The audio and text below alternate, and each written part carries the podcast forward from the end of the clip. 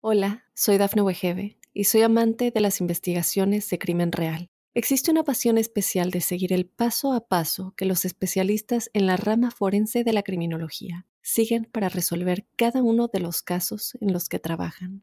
Si tú, como yo, eres una de las personas que encuentran fascinante escuchar este tipo de investigaciones, te invito a escuchar el podcast Trazos Criminales con la experta en perfilación criminal, Laura Quiñones Orquiza en tu plataforma de audio favorita.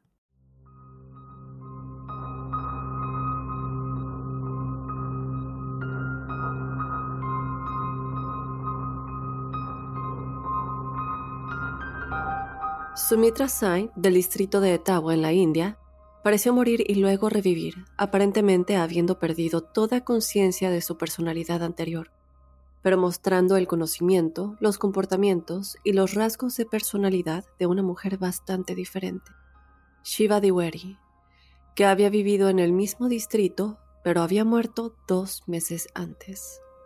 Al visitar a la familia de Shiva, Sumitra hizo reconocimientos precisos de los miembros de la familia, relacionándose con cada persona de la manera acostumbrada. La familia de Shiva aceptó a Sumitra como Shiva en un cuerpo diferente, y ella retuvo la nueva identidad por el resto de su vida. Este caso altamente inusual ha sido investigado por múltiples científicos y ha sido interpretado de diversas formas, como uno de reencarnación, posesión o ambos.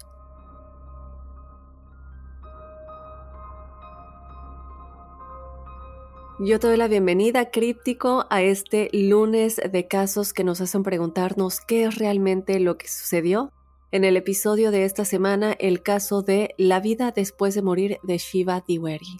Yo te quiero invitar a que te quedes hasta el final del episodio porque te estaré comentando de estudios que se han realizado y certificado comprobando que este caso es un caso real, que no es una mentira, que no es falso, y bueno, un poquito de cuáles son las conclusiones científicas a las que se han llegado. Pero te invito a que te quedes porque este es un caso muy misterioso, algo que no se ha visto anteriormente, pero no me quiero adelantar, ya les voy a estar platicando. Vamos ya a adentrarnos a este tema para ver qué es lo que todos ustedes crípticos opinan, pero antes de comenzar yo te quiero recordar que si tú quieres ser parte del episodio de testimoniales crípticos que tenemos todos los jueves, nos mandes tu historia a códicecríptico.gmail.com para contarnos tu historia paranormal o sobrenatural. Esto lo puedes hacer de manera escrita si quieres que yo la lea y la comparta de mi propia voz.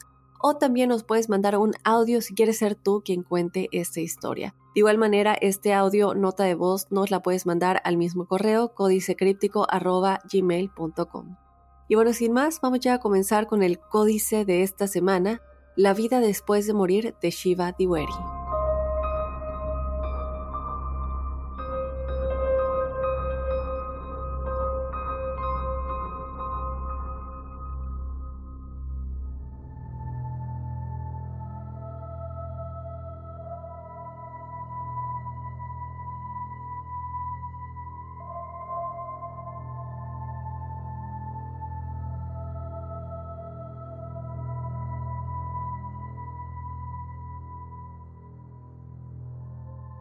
Crípticos, es muy cierto que algunas historias legítimamente parecen demasiado extrañas para ser verdad. Y la historia de esta semana definitivamente es una de esas. Pero como les dije hace un momento, si llegan al final de este episodio, van a escuchar cómo una importante institución educativa estadounidense verificó esta historia de manera muy agresiva y concluyeron que era real. Así que bueno, te pido, críptico, que mantengas la mente abierta mientras escuchas todo lo que sucedió en este caso. Comenzamos a finales de diciembre de 1984, cuando en un pequeño pueblo del norte de la India, una joven llamada Sumitra tuvo su primer hijo con su esposo. De inmediato, Sumitra se enamoró de su pequeño bebé. Siempre ella había querido, había intentado tener hijos, siempre se había visto como una madre y ahora que lo tenía, lo llevaba a todas partes, atado a su pecho y cada vez que tenía una mano libre para cocinar o para hacer algunas otras tareas del hogar, no permitía que esto la separaba de apapacharlo siempre dándole una palmadita en la cabeza o hacerle cosquillas en los pies. Son cosas que ha declarado la familia de Sumitra muy abiertamente de qué tan apegada ella estaba a su bebé. La vida no era fácil para nadie en el pueblo de Sumitra, que está ubicado, para darles una idea, justo al sur de las montañas del Himalaya a lo largo del río Ganges. El pueblo en donde Sumitra vivía era muy pobre, crípticos.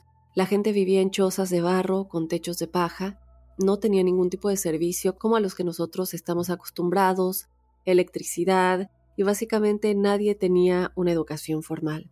Y esto es muy importante tenerlo en cuenta para cosas que vamos a ver más adelante en el caso que también nos hacen pensar que esto definitivamente es real. Recuerden muy bien el tipo de vida que ella tiene y sobre todo que no tiene educación formal, lo que quiere decir que no sabe leer y no sabe escribir. Pero bueno, adentrándonos más a Sumitra, su vida fue especialmente desafiante, incluso en relación a la demás gente que vivía con ella en este poblado, porque cuando ella era muy pequeña su madre murió y su padre tenía que ausentarse todo el tiempo por trabajo, y entonces ella se quedaba sola mucho tiempo y, por esto, básicamente fue criada por un primo. Y ahora, aunque ella estaba casada, su esposo también tenía que viajar bastante por trabajo. Esto hace que Sumitra viva con sus suegros, los padres de su esposo, en esta choza, pero la realidad era que no era tan cercana a ellos como lo era con su propia familia de sangre. Y lamentablemente su propia familia no estaba cerca y no vivían en el mismo poblado.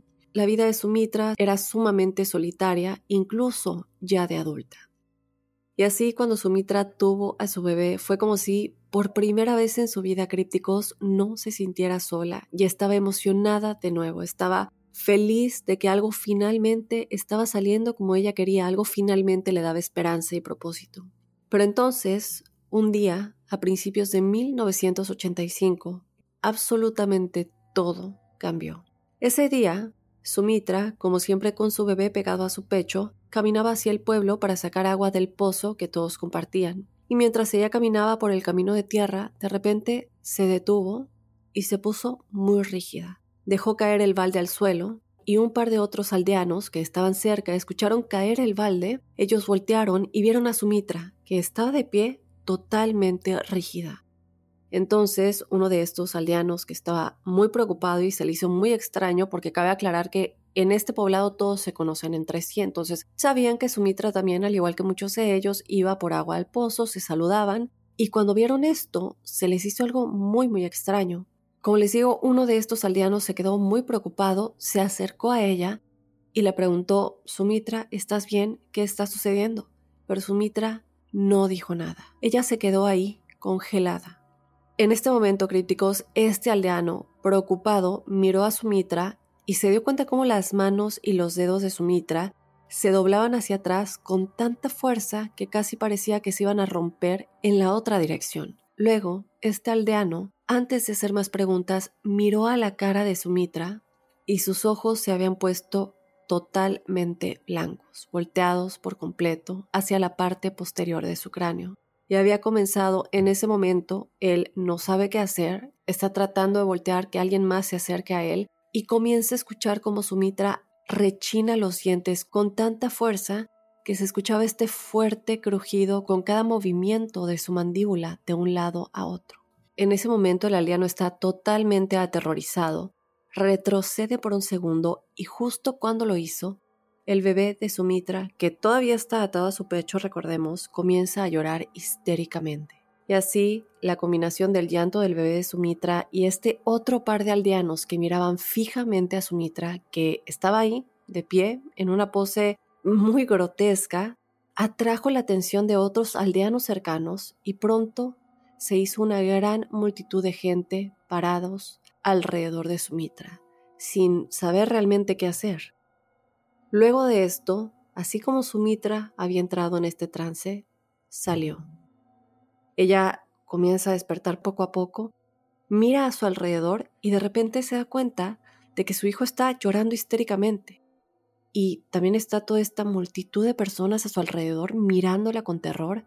Ella no tiene idea de qué está pasando, no tiene memoria de en qué momento ella de pronto está caminando hacia este pozo de agua pierde noción del tiempo y de pronto se despierta y todas estas personas están a su alrededor, asustados, mirándola, y su bebé está llorando histéricamente. Ella no tiene idea de qué es lo que acaba de suceder. Pero lo que sí es que se siente realmente avergonzada. Nuevamente, sin saber qué está pasando, ella recoge rápidamente su cubo de agua, sostiene a su hijo y se apresura a salir de la multitud, y se dirige al lugar en donde conseguiría el agua. Cuando Sumitra regresa del pozo, ella no le contó a nadie lo que había sucedido en el camino hacia el pozo. Em, francamente, es como que ella no podía, como les había dicho, recordar lo que había sucedido y tampoco quería como asustarlos. En ese momento Sumitra se está diciendo a sí misma que sea lo que sea que sucedió en el camino hacia el pozo, ese trance en el que entró tenía que ser una cosa de una vez, que no iba a volver a suceder y seguramente en su lógica ella comienza a pensar esto debe haber sido provocado por el estrés, el insomnio, por mi bebé, eh, no estoy durmiendo bien y ella asume que es por esto, o por lo menos es de lo que se trata de convencer a sí misma. Pero unas semanas después, crípticos, este incidente vuelve a suceder. Pero esta vez el trance duró un poco más. El suegro de Sumitra había entrado en la cocina y encontró a Sumitra de pie, totalmente rígida, con las manos como dobladas hacia atrás, de igual manera que había sucedido en el primer trance, y los ojos completamente blancos. Él de hecho diría más tarde que la comenzó a sacudir y trató de despertarla, pero no pudo. Esto fue durante casi 10 minutos. Y luego cuando ella se despertó, no tenía idea de qué es lo que había sucedido, no tenía memoria alguna. Sucede esto, pasa un tiempo y para mayo de 1985, aproximadamente cinco meses después de su primer trance, Sumitra estaba cayendo en estos extraños trances ya casi todos los días. Y ya no duraban unos pocos minutos, duraban horas a la vez. Y aún más extraño, más recientemente, durante los trances de Sumitra, ella comenzaba a hablar y las cosas que decía eran totalmente extrañas, no tenían sentido alguno, ni siquiera para ella cuando ella se despertaba y le decían lo que dijo, ella no tenía ni idea de qué es lo que eso significaba. ¿Y qué es lo que sucedía? Bueno, por lo general, ella comenzaba a gritar pidiendo ayuda. Decía que le estaban aplastando la cabeza y que alguien necesitaba ayudarla. Y de repente su voz se convertía en un susurro y decía, todo lo que puedo ver es oscuridad. Desde luego, crípticos, eh, la familia de Sumitra no sabe qué hacer, eh, sienten que ya está pasando a un nivel que no pueden controlar y que tienen que contactar a alguien más para ayudarlos. Es por ello que contactan al curandero local, quien iba y examinaba a Sumitra, pero él no podía entender qué es lo que le pasaba, porque aparte de sus trances no parecía haber absolutamente nada malo con ella. El curandero se dio cuenta que, bueno, todo estaba perfecto, tenía muy buena salud y la confusión crece aún más, porque no saben qué es lo que está sucediendo con ella. Comienzan a asumir que efectivamente tendría que ser algo relacionado con su salud, pero cuando se dan cuenta que no es esto, la confusión crece aún más. Y luego, el 16 de julio de 1985, aproximadamente seis meses después de que estos trances comenzaran, Sumitra cayó en otro trance mientras cocinaba y este sería uno que cambiaría todo lo que sucederá en el futuro. Lo que sucedió es que durante este trance comenzó a hablar, pero ya no como en otros trances. Recuerdan que les había dicho que de pronto ella gritaba o comenzaba a quejarse, comenzaba a pedir ayuda. En este trance no, en este trance todo fue muy diferente. Ella comenzó a hablar muy tranquilamente y una de las cosas que dijo fue, en tres días me voy a morir. En este punto, Sumitra, cuando se despierta, le dicen lo que ella dijo en su trance. Desde luego ella está aterrorizada, no puede recordar nada, no puede recordar que dijo eso ni por qué lo habría dicho, y también se encuentra muy agotada físicamente. Sumitra había dejado de cuidar a su hijo, que ahora tenía unos ocho meses, porque desde luego tenía miedo de que en cualquier momento ella pudiera entrar en un trance y lastimarlo accidentalmente. Y así su suegra se había convertido básicamente en la madre del niño. Y también el esposo de Sumitra se vio obligado a dejar de viajar por trabajo y simplemente comenzó a quedarse en la casa y ayudar a Sumitra con su hijo. Finalmente, crípticos, el 19 de julio de 1985, el día en que el trance de Sumitra había predicho que moriría, ella se despertó e hizo un esfuerzo muy consciente de no hacer nada que pudiera dañarla. No cocinó porque no quería estar cerca de las llamas, no caminó cerca de ningún tipo de escalón del que pudiera caerse y también mantuvo una distancia muy segura de su hijo para asegurarse de que él estuviera salvo. Y al final de la tarde de ese día, Sumitra estaba bien y no había señales de que algo malo le fuera a pasar. Ya había pasado la mayor parte del día, entonces, bueno, ya comienza a relajarse, su familia igual, piensan que ya pasó lo peor. Y tan pronto como la suegra de Sumitra comienza a preparar la cena, Sumitra decide salir a tomar un poco de aire fresco, relajarse todavía un poco más, y cuando sale, vio a una de sus amigas cercanas al otro lado de la calle sí que se saludan con la mano de lejos, y cuando su amiga comienza a caminar hacia Sumitra para saludarla, de repente Sumitra se queda rígida, sus ojos de nueva cuenta y como en cada trance se pusieron en blanco, sus manos se pusieron rígidas y cayó en uno de estos terribles trances. En ese momento su amiga, bueno, como los demás en este pueblo ya se habían acostumbrado crípticos bastante a ver a Sumitra en este tipo de trances, y realmente es que no estaba tan preocupada cuando vio a Sumitra haciendo esto. Eh, como les digo, están acostumbrados, saben que va a durar un poco, pero que tienen que ser pacientes, simplemente estar ahí con ella. Pero luego, Sumitra comenzó a hacer algo en su trance que nunca había hecho antes y su amiga se quedó completamente sorprendida. Sumitra, que normalmente tenía las manos a los lados durante estos trances, recuerdan que les digo que se queda rígida, sus manos a los lados y sus dedos comienzan a doblarse. Esta vez ya no fue así. Lo que ella hizo fue que comenzó a levantar las manos hasta que llegaron a la altura de la frente y luego Sumitra comenzó como a tratar de agarrar algo justo encima de su cabeza. Y mientras lo hacía, comenzó a respirar con mucha dificultad, pero también como muy agitada, y entonces su amiga que de repente se sintió tan preocupada por Sumitra, se apresuró, pero cuando llegó justo al lado de Sumitra no había nada que pudiera hacer. Sumitra simplemente estaba eh, como, quiero decir, arañando, pero como tratando de agarrar algo arriba de su cabeza, respirando muy fuerte. Luego de repente, Sumitra se detuvo, bajó las manos a los costados y volvió a esa postura rígida que ya todos conocían. Luego, de la boca de Sumitra salió un sonido horrible, bajo y como muy muy grueso. Era un sonido constante que salía de ella y se hacía más y más profundo. Hasta que la voz de Sumitra se quebró por completo y bueno, cuando digo la voz de Sumitra, de hecho es que lo que ellos han descrito es que no era su voz. Era como si alguien más estuviera dentro de ella porque no era una voz que ellos reconocieran. Cuando esto sucedió, la amiga de Sumitra que estaba junto a ella se dio cuenta de que Sumitra, aunque estaba de pie, ya no estaba respirando en absoluto.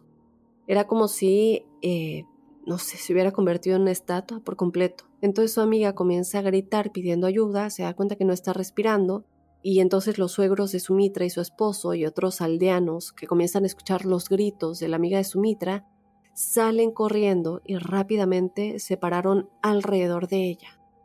Unos minutos después llega el curandero, rompe el círculo, le pide por favor alejense un poco, se acerca a Sumitra, comienza a revisarla, revisa su pulso, los latidos de su corazón, mira dentro de su boca, le mira los ojos y luego, después de alrededor de un minuto, dio un paso hacia atrás y simplemente dijo, está muerta, no está viva, no está respirando y ella murió. El esposo de Sumitra cae de rodillas, su suegra, quien estaba cargando al hijo de Sumitra, comienza a llorar. Todo esto mientras el cuerpo de ella aún permanece totalmente erguido y rígido en medio de todas estas personas con las manos apretadas a los costados, sus ojos en blanco y aún parada.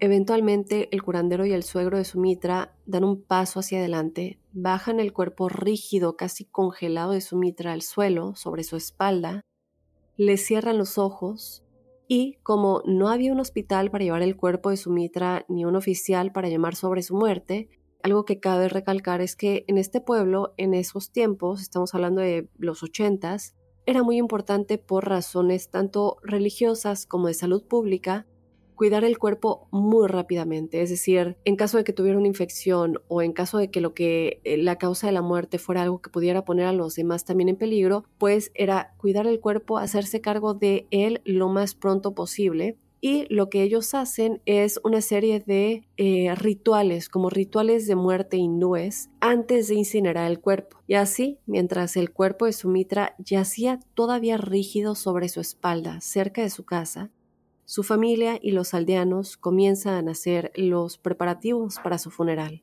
La suegra de Sumitra y algunas mujeres del pueblo comenzaron a masajear el cuerpo de Sumitra, le pusieron aceites esenciales y todo esto que también era parte del ritual, y otros aldeanos que no formaban parte de eso fueron a buscar leña para el fuego. Pero no era solo dolor lo que sentían, también era miedo porque nunca habían presenciado algo así. Todos sabían acerca de los trances de Sumitra, todo lo que ocurrió todo el tiempo durante meses, pero lo que los aldeanos no podían entender crípticos era esta idea de que durante uno de estos trances Sumitra había predicho con precisión su muerte y después sucede tal cual también en otro trance. Entonces, desde luego los aldeanos no podían evitar pensar que algún tipo de fuerzas oscuras estaban en juego ahí, tal vez algún tipo de magia negra, y que tal vez Sumitra había sido víctima de, de todo esto lo que ellos piensan, lo que sea que la poseyó y la mató, está en algún lugar del pueblo y también nos va a hacer daño a nosotros. Pasan algunas horas y esa noche, normalmente los niños al final del atardecer están jugando fuera en el pueblo, pero sus padres dijeron que no, todos entraron, esa noche fue muy diferente y así en su mayor parte las únicas personas que estaban afuera esa noche eran las mujeres que todavía estaban limpiando y preparando el cuerpo de Sumitra para su funeral. Y en algún momento una de las mujeres que estaba haciendo esto estaba cepillando el cabello de Sumitra. Y mientras hacía esto, crípticos, de repente se detuvo y retrocedió gritando, señalando a Sumitra, y desde luego las otras mujeres no saben qué es lo que está sucediendo, corren y se paran alrededor del cuerpo de Sumitra, y lo que vieron las hizo gritar. Todas comenzaron a tratar de alejarse de Sumitra lo más rápido posible. ¿Y qué es lo que vieron? Bueno, Todas estas mujeres aterrorizadas estaban viendo que Sumitra sí tenía los ojos cerrados, pero sus ojos se movían rápidamente de izquierda a derecha. Todo esto se podía ver desde luego en sus párpados. Y luego de repente el pecho de Sumitra se llenó de aire y luego exhaló fuertemente. Posteriormente abrió los ojos, se sentó de golpe y comenzó a mirar a su alrededor. Las mujeres desde luego están aterrorizadas, están mirándola y se sorprendieron por lo completamente sana y normal que ahora se veía Sumitra, a pesar de que durante los últimos 45 minutos ella no tenía un latido de corazón y estaba totalmente pálida y parecía completamente muerta. Entonces, crípticos, Sumitra se limpió los aceites esenciales de la cara y luego se puso de pie y mientras lo hacía, el curandero, que había escuchado toda la conmoción y corrió hacia Sumitra, la ayudó y consiguió que se pusiera de pie porque estaba muy tambaleante, y luego el culandero realizó un chequeo en su mitra, comprobando los latidos de su corazón, el pulso, miró de nuevo en su boca como lo hizo cuando ya no estaba respirando, miró sus ojos y luego le preguntó a su mitra, ¿cómo te sientes? Y ella dijo, estoy bien. Posteriormente el curandero volteó hacia esta enorme multitud de aldeanos que miraban y el curandero tenía una gran sonrisa en su rostro y decía, bueno, todos ustedes acaban de presenciar un milagro. Ella ha vuelto de entre los muertos.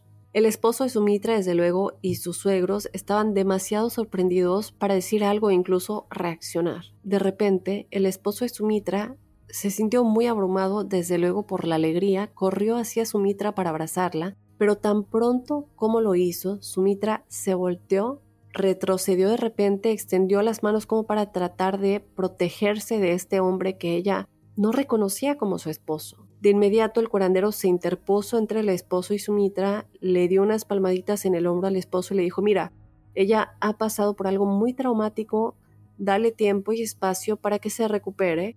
Eh, a lo mejor todavía está recuperando la memoria después de haber estado básicamente muerta por 45 minutos. Y desde luego todos en el pueblo que están viendo que esto sucede, ya estaban muy acostumbrados a que cada vez que Sumitra caía en uno de sus trances, cuando salía de ellos, pues a menudo estaba un poco confundida y entonces todos simplemente asumieron que esto era lo que estaba sucediendo, pero desde luego en una escala mayor, ¿sí? Porque este es un trance realmente mucho más intenso que los anteriores que han visto. Estamos hablando de un trance que la hizo prácticamente morir, pero bueno, todos asumen que es algo que va a pasar, los aldeanos se dispersan, todos regresan a sus chozas y el curandero ayuda a Sumitra a regresar a su lugar, la mete en su cama, donde se queda dormida, y luego el curandero le aseguró a la familia de Sumitra y a su esposo que cuando ella se despierte probablemente va a estar bien. Pero les aseguró que él vendría y le haría otro examen médico completo solo para asegurarse. Y a la mañana siguiente, cuando Sumitra se despertó, Sí, en efecto, parecía mucho mejor, y cuando salió de su habitación parecía mucho menos confundida que la noche anterior. Sin embargo, tan pronto como vio a su esposo y a sus suegros, se asustó tanto que salió corriendo de su choza y comenzó a huir. Así desde luego el curandero que acababa de pasar para hacer su chequeo la vio salir corriendo y comenzó a perseguirla, al igual que su esposo y su suegro. Ellos partieron tras Sumitra y finalmente, cuando su esposo la alcanzó, él la agarró del brazo para detenerla. Sumitra le quitó el brazo enseguida y le dijo, ¿cómo te atreves a tocar a la esposa de otro hombre? Y desde luego el esposo de Sumitra está realmente sorprendido, no entiende por qué ella le está diciendo que ella está casada con alguien más. Sin embargo, luego logran que se tranquilice, comienzan a guiarla de regreso a su choza. Ella continúa diciendo que no es parte de esa familia, que él no es su esposo, que esa no es su casa. Y luego, finalmente, el esposo de Sumitra y el curandero tuvieron que literalmente arrastrar a Sumitra para que volviera a entrar a la choza. Y mientras la arrastraban adentro, ella comenzó a gritar que su nombre era Shiva Diwari y que sus suegros la habían matado. Durante los siguientes dos días crípticos, el curandero y la familia de Sumitra hicieron todo lo posible para tratar de sacarla de lo que parecía un trance muy largo, definitivamente muchísimo más largo de los anteriores, pero también un trance que era diferente porque ella estaba despierta, en teoría, en este trance, pero nada de lo que hicieron funcionó. Parecía que Sumitra acababa de perder la cabeza por completo, asumiendo que, bueno, tal vez este trance realmente la afectó a un grado que ya no tiene vuelta atrás. Sumitra comienza a negarse a tocar a su bebé. Esto es algo que a ellos los dejó completamente impresionados, porque cuando era la Sumitra de antes no había nada que le impidiera estar junto a su hijo durante el día. En estos momentos sí, en cambio, exigió que le trajeran a Rinku y a Tinku, pero nadie sabía de quién o de qué estaba hablando Sumitra. Y cuando ellos le decían, no sabemos a qué te refieres con Rinku y Tinku, ella se ponía completamente furiosa. Ahora, lo que les había dicho al principio, que les comenté que era importante tomar en cuenta, es que ella nunca había ido a la escuela y que por tanto no sabía escribir y no sabía leer. Pero ahora, de repente, en este nuevo trance, si así lo queremos llamar, en el que estaba, Sumitra iba a su habitación y escribía estas cartas largas y totalmente, mm, ¿cómo decirlo?, sin sentido, a completos extraños pidiéndoles que por favor fueran a buscarla y la llevaran a su verdadera casa. Y cuando no estaba haciendo eso, normalmente estaba fuera, en el patio, mirando una cicatriz en su pie y preguntándole a todos cómo se había hecho esa cicatriz en el pie. Ella no lo recordaba. Sumitra también comenzó a envolver su sari, que es este tipo de tela que se usa encima de la cabeza, y lo comenzó a hacer de una manera muy nueva y extraña no como normalmente Sumitra lo hacía. Ella también se negó a comer de los platos que su familia había usado anteriormente, y su voz, como les había dicho, comenzó a sonar diferente. Ahora era más aguda y más rápida, y la forma en que hablaba siempre era muy grosera. Finalmente, el esposo de Sumitra, sus suegros y todos en el pueblo se resignaron al hecho de que cuando Sumitra no había tenido un latido cardíaco por 45 minutos, es decir, cuando murió durante ese tiempo, probablemente sufrió un daño cerebral muy grave que no tenía vuelta atrás, o, como mínimo, cuando ella volvió de entre los muertos, habría sufrido una especie de ruptura psicológica, o así es como lo llamaron, y por eso estaba actuando como lo estaba haciendo. Pronto, críticos, la gente dejó de tratar de sacar a Sumitra de este trance en el que estaba. Ellos trataron ya de dejar de recordarle quién era y tratar de darle sentido a lo que estaba ya diciendo. Y en su lugar, todos se concentraron en tratar de evitar que se escapara o se lastimara a ella misma o a alguien más. Pero luego, un 29 de octubre de 1985, tres meses después de que Sumitra muriera durante esos 45 minutos y luego reviviera, la familia de Sumitra escucha un golpe en la puerta principal y cuando el esposo de Sumitra va hacia la puerta, vio que había un señor mayor parado ahí con un traje muy elegante, unos zapatos muy elegantes de igual manera. Él estaba parado a varios pies de distancia de la puerta, así como tratando de mantenerse alejado de quien fuera que vaya a abrirle la puerta. Y ahora, desde el principio, este hombre parecía totalmente fuera de lugar para el esposo de Sumitra. Nadie en este pueblo, cabe aclarar, vestía traje o zapatos de esa calidad, o más bien traje y zapatos en general. De hecho, la mayoría de las personas, incluida Sumitra y su familia, ni siquiera usaban zapatos. Pero aún más extraño que lo que este hombre vestía era lo que estaba apretando contra su pecho. Él tenía un enorme libro encuadernado en cuero, con adornos dorados en los bordes que sujetaba con mucha fuerza como si fuera muy importante. Y finalmente, este extraño hombre, que estaba visiblemente nervioso, comenzó a hablar, pero su voz era tan baja que el esposo de Sumitra cuando declara dice es que él parecía que me quería decir algo que al mismo tiempo no quería decir y por eso lo decía con una voz muy muy bajita. Entonces él se tiene que acercar para poder escuchar y entender lo que está diciendo. Resulta que este hombre llevaba por nombre Ram Tripathi y él quería saber si había una mujer joven viviendo en esa casa que recientemente había comenzado a actuar de manera diferente. El esposo de Sumitra no tenía idea de quién era Ram Tripathi, nunca había escuchado este nombre ni ese apellido y ciertamente no sabía de dónde venía pero lo que pasaba por su cabeza era cómo es que este extraño, que está vestido de una manera tan elegante, que tiene este libro tan extraño, ¿cómo puede él saber los problemas que tiene mi esposa? ¿Quién es él? Y así, después de una larga pausa, el esposo de Sumitra simplemente miró a Tripati de arriba hacia abajo un par de veces y luego le dice, espera aquí. El esposo de Sumitra se da la vuelta, camina a través de la choza hacia la habitación de Sumitra cuando la ve, ella está escribiendo otra carta y le dice que había un hombre extraño afuera llamado Ram Tripati y que estaba preguntando por ella. El esposo de Sumitra desde luego esperaba que ella simplemente lo mirara y le dijera, bueno, no, no sé quién es. Pero en vez de eso, ella se paró corriendo con una gran sonrisa en su rostro, llega a la puerta de la choza, corre hacia Ram Tripati y lo abraza con todas sus fuerzas. Él desde luego está un poco desconcertado, todavía sosteniendo su libro sin reaccionar, realmente no sabe muy bien qué es lo que está sucediendo y es la primera vez que ve a Sumitra en persona. Y en algún momento Sumitra se inclina y le susurra algo a Tripati en el oído.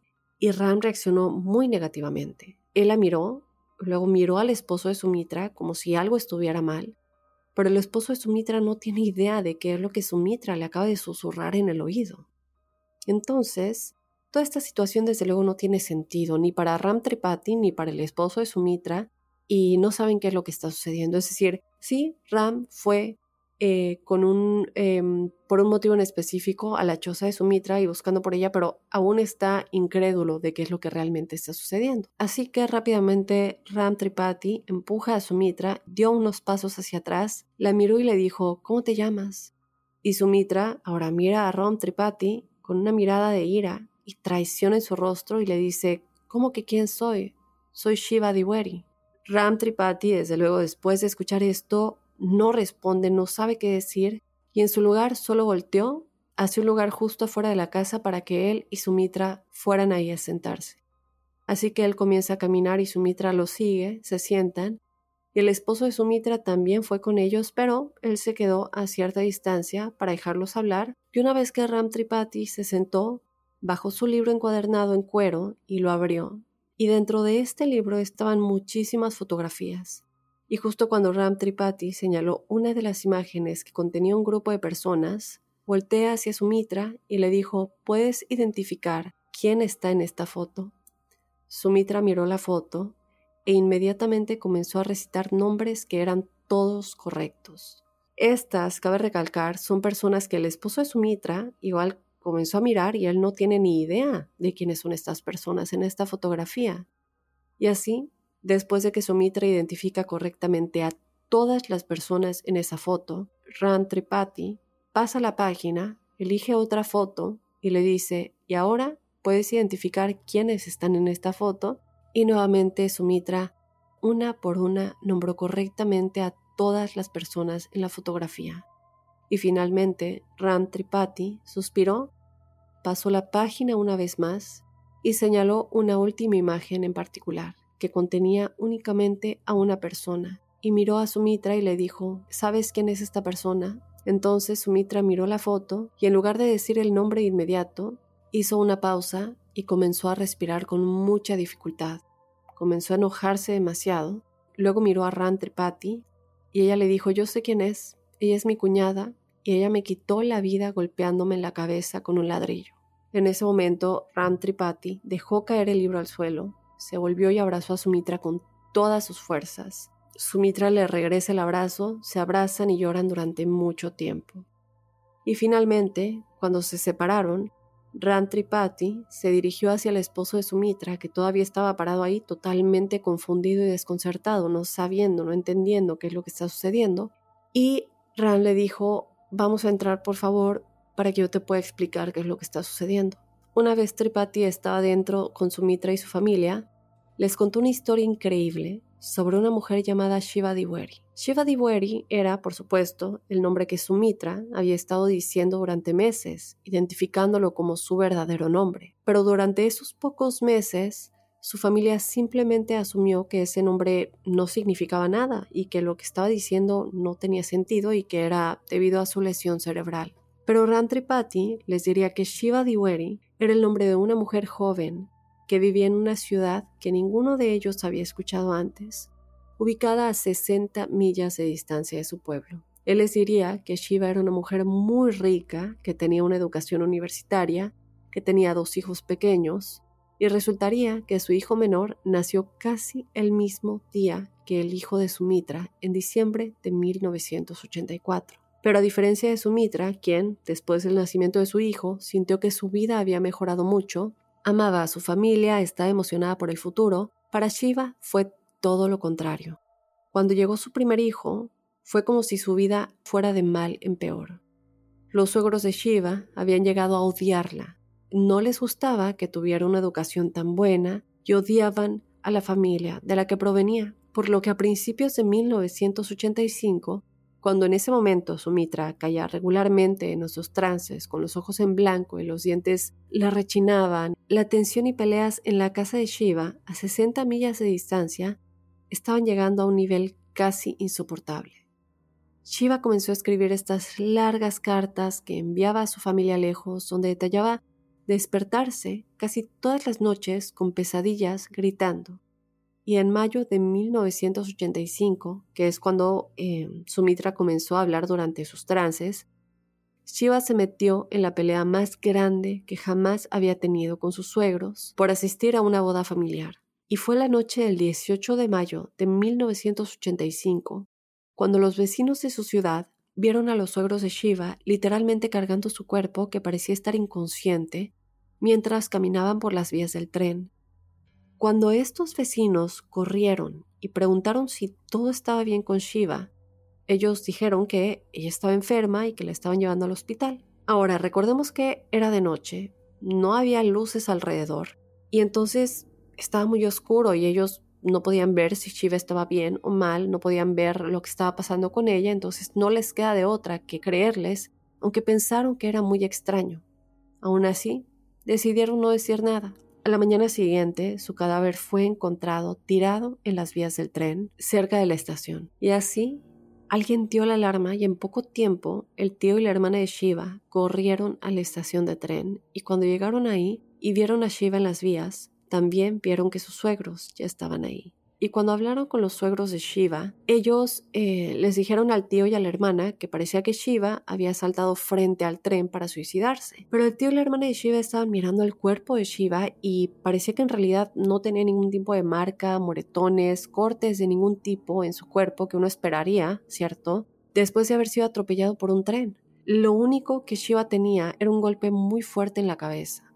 Más tarde, el tío y la hermana de, de Shiva dirían que parecía que algo le había golpeado en la cabeza. Pero los suegros de Shiva la incineraron de inmediato, antes de que la familia directa de Shiva pudiera detenerlos. Y bueno, la policía en esta área no eran los mejores investigando crímenes, entonces, cuando los suegros de Shiva les dicen esta versión de los hechos a las autoridades, de que sí, ella saltó frente a un tren, ella se suicidó, pero no tenemos el cuerpo porque ya lo incineramos, pues la policía no le quedó realmente de otra más que aceptar esa versión de los hechos. El padre de Shiva, sin embargo, estaba convencido de que Shiva no se había suicidado, no había saltado hacia este tren en las vías, sino que había sido asesinada, pero no tenía forma de demostrarlo. Esto fue hasta que Sumitra pareció morir el 19 de julio de 1985 y luego volvió a la vida afirmando ser Shiva. El padre de Shiva había oído un rumor acerca de una chica en un pueblo a 60 millas de distancia que decía ser su hija muerta. Ahora, bueno, desde luego al principio el padre no creía esto en lo absoluto, pero finalmente decide ir al pueblo y hablar con esta chica que dice tener el nombre de su hija para saber si esto es verdad, para saber si había algún tipo de conexión, algún tipo de esperanza de encontrar lo que realmente le había sucedido. Y es así que el 20 de octubre de 1985, el padre de Shiva Diwari se puso su mejor traje y sus mejores zapatos, trajo su álbum de fotos encuadernado en cuero, se dirigió al pueblo de Sumitra y llamó a su puerta. Rantripati era el papá de Shiva Diwari. Recuerdan que le susurró algo al oído que el esposo de Sumitra no puede escuchar y no sabía qué es lo que estaba sucediendo, pues lo que dijo fue papá.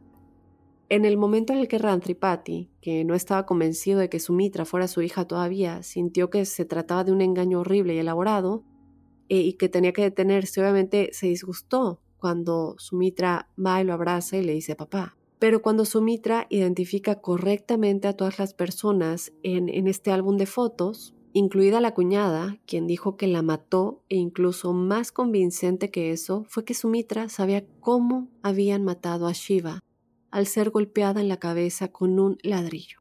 Y recordemos que esta era la pregunta a la que Rantripati nunca había tenido respuesta, el cómo es que realmente su hija murió. En ese momento, Rantripati lo primero que piensa es que este tenía que ser el espíritu reencarnado de su hija dentro de Sumitra. Y entonces, cuando deja caer el libro de cuero, bueno, este álbum de fotos, le da un fuerte abrazo a Sumitra. Y es aquí cuando esta historia llega a volverse muy famosa a nivel internacional y posteriormente científicos de la Universidad de Virginia en Estados Unidos viajan a India para estudiar a Sumitra y entrevistar a todos los involucrados. ¿Qué pasa? Bueno, crípticos, ellos concluyen, después de varios años de investigación, que esto no era un engaño. Dijeron que Sumitra probablemente había sido poseída o reencarnada por Shiva Diwari. El cambio en la voz de Sumitra que su familia notó fue el mismo acento y el mismo tono de voz que tenía Shiva Diwari, que además era muy urbano y muy educado, muy diferente al de Sumitra y además podía leer y podía escribir. Y también tenía la misma letra que Shiva Diwari cuando escribía. Además, bueno, Sumitra siempre era muy muy grosera con su familia, se negaba a comer los mismos platos que ellos porque creía que en realidad era una mujer muy rica que por alguna razón se vio obligada a vivir en la choza de esta familia. Y cuando Sumitra preguntó por Tinku y Rinku, estos eran los apodos que Shiva le había dado a sus hijos, y todas esas cartas, aparentemente desquiciadas que Sumitra había escrito y enviado a extraños al azar, fueron enviadas de hecho a miembros de la familia de Shiva. Después de que el padre de Shiva, Rantripati, llevó la historia de Sumitra a la policía, la policía realmente investigó este caso y acusó a alguno de los miembros de la familia de Shiva. Sin embargo, sus testimonios fueron considerados inaceptables para la corte y así crípticos, el caso nunca se resolvió oficialmente. En cuanto a los suegros de Shiva, simplemente ha negado haberla matado. Sumitra vivió el resto de su vida como Shiva Diwari y sus padres reales la aceptaron como su hija. Sumitra también llegó a aceptar a su hijo y lo crió con su esposo en su pequeña casa en un pequeño pueblo hasta que ella murió en 1998 como esta mujer a la que nunca había conocido antes de haber tenido este trance en el que murió por 45 minutos. Así que bueno, crípticos, desde luego yo quiero saber qué es lo que opinan de este extraño caso. A mí me parece impresionante. Los invito de verdad a buscar toda la información de este caso, incluso el estudio de la Universidad de Virginia, y que me cuenten a qué conclusión llegan ustedes. ¿Qué es lo que creen que realmente sucedió? Muy bien, crípticos, yo les agradezco que me hayan acompañado otra semana. Me han estado preguntando mucho por las redes sociales de Códice. No lo había pensado, pero creo que sí. Sería buena idea abrir un Instagram y un Facebook de nuestro códice críptico. Por lo menos podemos empezar con el Instagram y conectarnos por ahí. Entonces no se despeguen porque ya les estaré avisando cómo nos pueden encontrar en las redes sociales. Y bueno, sin más, yo como siempre te invito a que seas parte del episodio de testimoniales crípticos que tenemos todos los jueves. Si tienes alguna historia paranormal o sobrenatural que nos quieras contar, escríbenosla a códicecríptico.gmail.com Y si quieres contarla de tu propia voz, nos puedes mandar de igual manera un audio a esta misma dirección de correo electrónico. De esta manera me despido crípticos, yo te espero este jueves con los testimoniales crípticos y desde luego el próximo lunes con otro códice críptico.